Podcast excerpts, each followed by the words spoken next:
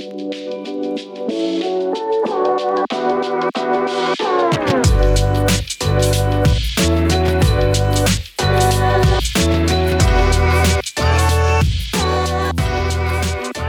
à toutes et à tous, je suis Delphine Legarlès, responsable marketing de l'offre Cloud pour Capgemini France. Je suis heureuse de vous retrouver pour ce nouvel épisode d'Objectif Cloud, le podcast qui s'adresse à toutes celles et ceux qui innovent grâce au cloud. Et si on parlait d'IA générative? Cette technologie fascine autant qu'elle fait peur, certains disent qu'elle va radicalement changer nos modes de vie. Aujourd'hui, on va s'intéresser à l'impact qu'elle peut avoir sur les développeurs.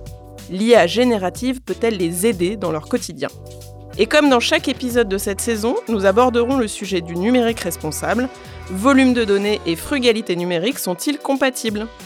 Pour tenter de répondre à ces questions, nous recevons Tiffany Souter, senior développeur advocate chez AWS. Vous êtes dans Objectif Cloud, nous sommes au studio 147 de Capgemini et ça commence maintenant.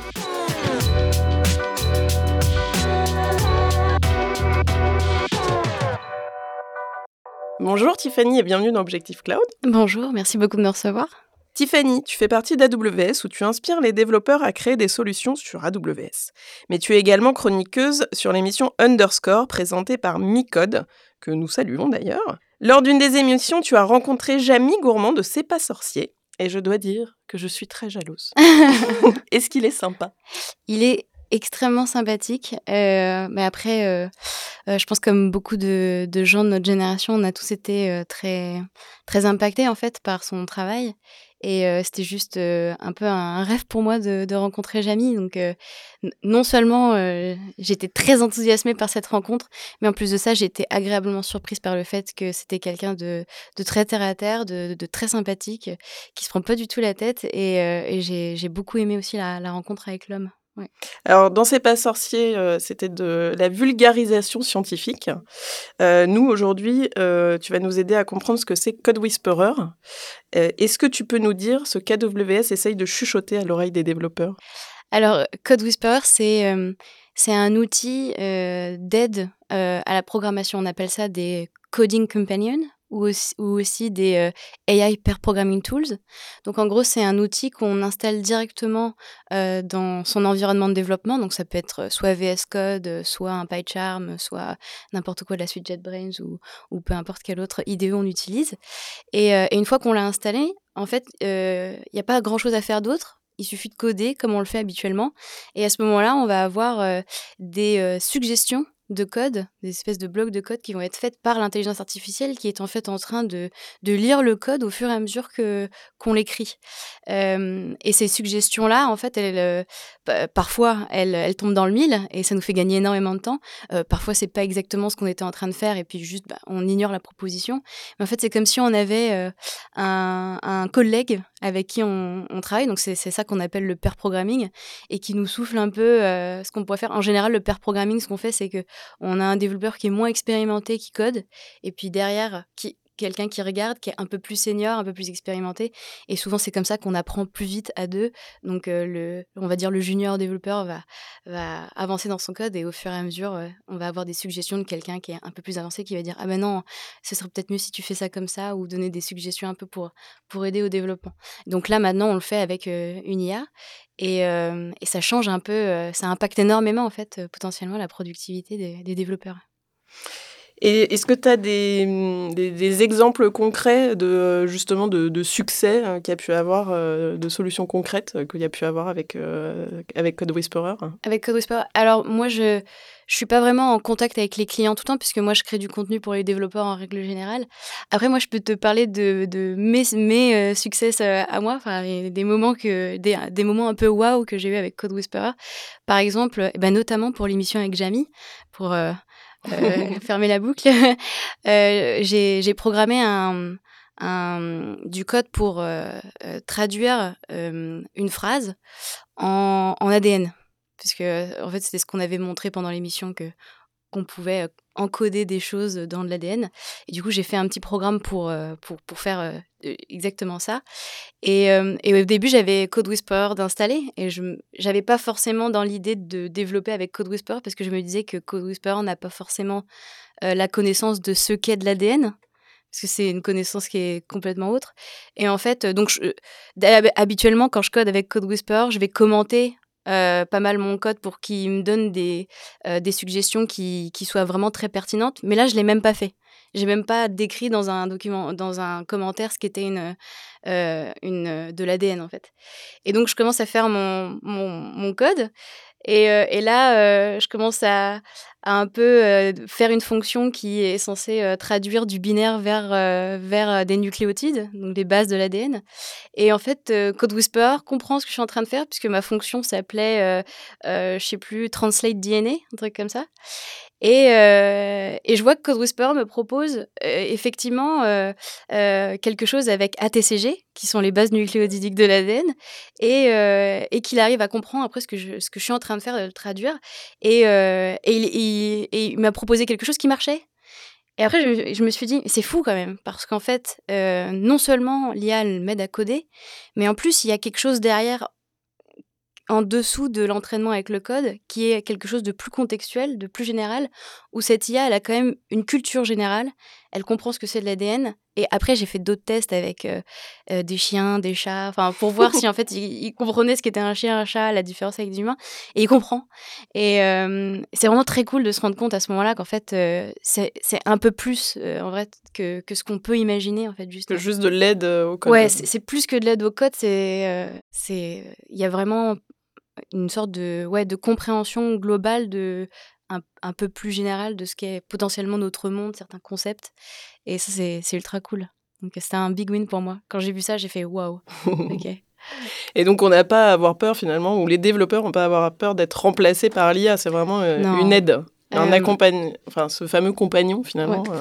En tout cas, je parle par rapport à l'outil tel qu'il est actuellement. Je ne peux pas parler pour le futur parce que ça va tellement vite que je pense que personne n'a la boule de cristal pour savoir exactement comment ça va évoluer. Mais en tout cas, à l'heure d'aujourd'hui, ça remplace pas les développeurs, c'est clair. Euh, c'est une très bonne aide. Et, et, je pense qu'en fait, euh, on, on, est doué, mais pas pour les mêmes choses. Euh, les, les, les, humains, ils vont être très bons pour avoir euh, une compréhension contextuelle de ce qu'il faut faire, euh, pour avoir l'architecture globale dans la tête, pour avoir un plan, une idée. Code Whisperer, il va être très bon pour, euh, pour, pour faire euh, tout ce qui est très euh, algorithmique. Donc, des, quand on veut des blocs de code logiques et qui marchent bien, et eh ben ça, Code Whisperer est très bon.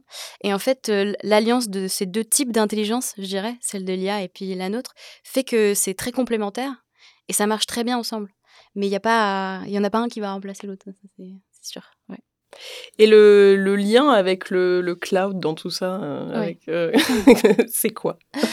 Bah, Sans le cloud, on ne pourrait pas avoir des outils comme ça, en fait, tout simplement. Parce que euh, ces IA-là, ces grands modèles de machine learning qui, qui, sont arrivés très récemment, en fait, ils n'auraient jamais pu être entraînés sur une, une machine en local. il fallait le cloud, il fallait cette puissance de calcul pour arriver à créer ces, ces, ces intelligences artificielles telles qu'elles sont aujourd'hui. et aujourd'hui, elles tournent sur le cloud. Donc, quand on installe Code Whisperer dans son IDE, euh, on l'a pas en local. C'est n'est pas Code Whisperer qui tourne sur ta machine.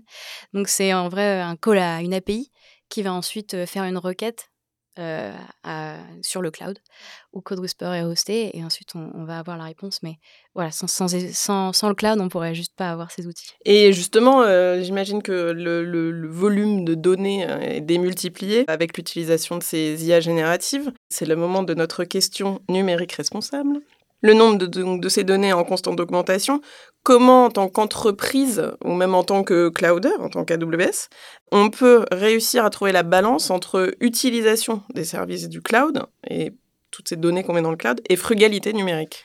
Euh, Alors c'est vrai que euh, c'est souvent un peu antinomique de parler d'intelligence artificielle et euh, de euh, de, causes environnementales, puisque souvent, en fait, euh, ces, modèles de machine learning-là, euh, pour les entraîner, il faut, ça consomme énormément d'énergie. mais en fait, je pense que ce qui était très énergivore jusque-là, c'était que chaque chaque, enfin, chaque entreprise ou chaque projet ou chaque groupe de personnes entraînait leur propre modèle de machine learning, quitte à parfois entraîner les mêmes sur presque les mêmes tâches pour faire les mêmes choses.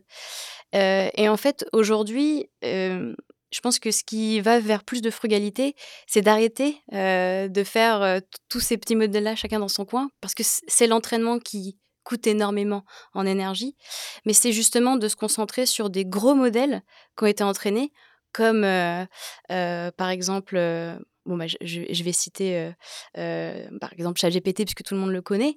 mais une fois que ces modèles-là ils sont entraînés, ils peuvent servir à d'autres tâches. On peut en fait les customiser pour des tâches qui sont un peu plus spécifiques à ce qu'on a envie de faire pour chaque use case.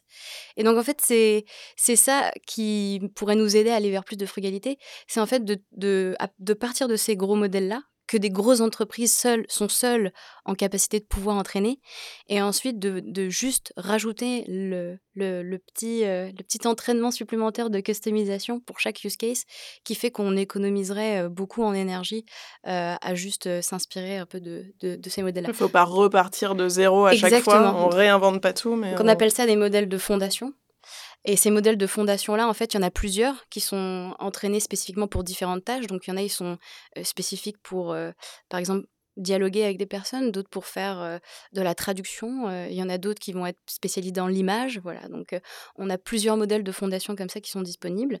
et après, le, but, c'est pas de recommencer, pas de réinventer la roue à chaque fois. Oui, c'est aller chercher chacun son cas d'usage. Exactement. À développer à partir de, cette base. Exactement. Et, et du coup, bah, c'est AWS, c'est exactement ce qu'ils font avec l'offre Bedrock qu'on a annoncé il, y a, très peu de temps. je crois que c'était la semaine, d'avant, mais c'était, il y a très peu de temps. Et en fait, Bedrock, c'est exactement ça c'est mettre à disposition de, de, tous nos clients des modèles de fondation qui peuvent, eux, être customisés et ensuite.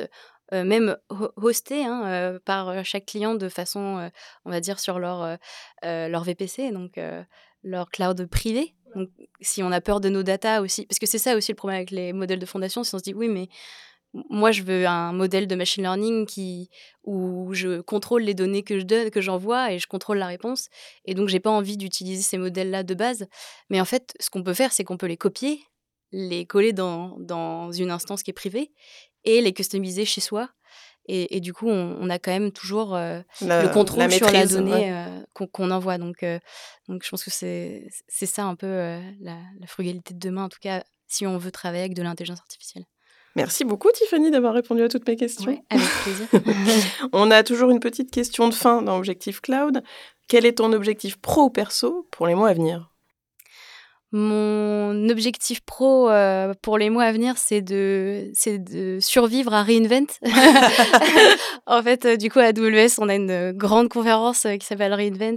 Qui est très bientôt, c'est fin d'année, c'est ça C'est ouais, c'est fin novembre, début décembre. Et en tant qu'advocate, bah, du coup, je suis assigné à pas mal de, présentations là-bas. je vais en faire trois. Et du coup, euh, si j'arrive à survivre entre maintenant et, euh, fin novembre, euh, ce, serait top. Et, après, un objectif perso, ce serait d'arriver à me reposer. Prendre quelques vacances. Après Reinvent. Exactement. On espère que tu vas arriver à te reposer. Merci. Merci beaucoup Tiffany d'avoir participé à ce podcast. Merci à toutes et à tous de nous avoir écoutés. Si vous avez apprécié l'émission, abonnez-vous à Objectif Tech et pensez à laisser des étoiles sur vos plateformes de streaming préférées. On se retrouve très bientôt pour un nouvel épisode.